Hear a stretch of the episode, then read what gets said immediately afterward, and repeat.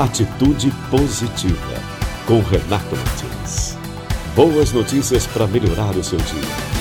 Antigamente era difícil de uma causa social unir tanta gente ao mesmo tempo. Com a chegada da internet, a tecnologia conectou quase todo mundo e hoje as redes sociais ajudam até mesmo a mobilizar um pensamento contra o racismo, como está acontecendo neste momento. Seja no caso do americano George Floyd, que desencadeou inúmeros protestos nos Estados Unidos e na Europa, ou nos tantos casos ocorridos no Brasil, anônimos e famosos passaram a aderir muito mais coletivamente a causas nobres, defendendo os direitos humanos e protestando contra a discriminação racial. Quanto mais chocante é o acontecimento, como no caso Floyd, mais forte é a reação e repercute em todo o mundo. No segmento esportivo, assistimos jogadores do Bayern de Munique e Liverpool da Inglaterra fazendo manifestações em campo e usando braçadeiras com a frase Vidas negras importam. Mbappé, jogador do Paris Saint-Germain, Brandon Marshall da NFL, o boxeador Anthony Joshua, o piloto Lewis Hamilton foram outros que marcaram sua posição nas redes sociais.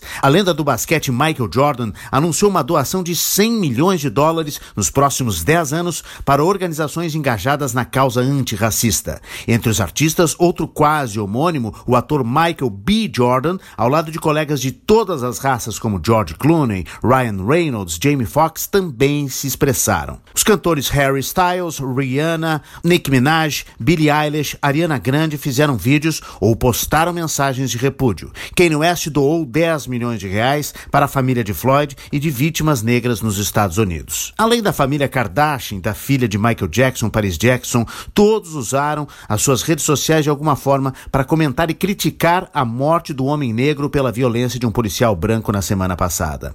Os fatos são tristes e lamentáveis, mas a notícia boa é que o poder da tecnologia e da conexão digital consegue unir em uma só voz um protesto forte e contundente, de grande repercussão e quase sempre histórico como este. Infelizmente, o racismo nos anos 2020 já deveria ser uma pauta superada, mas a reação é rápida e intensa, e aos poucos ajuda a curar o mundo.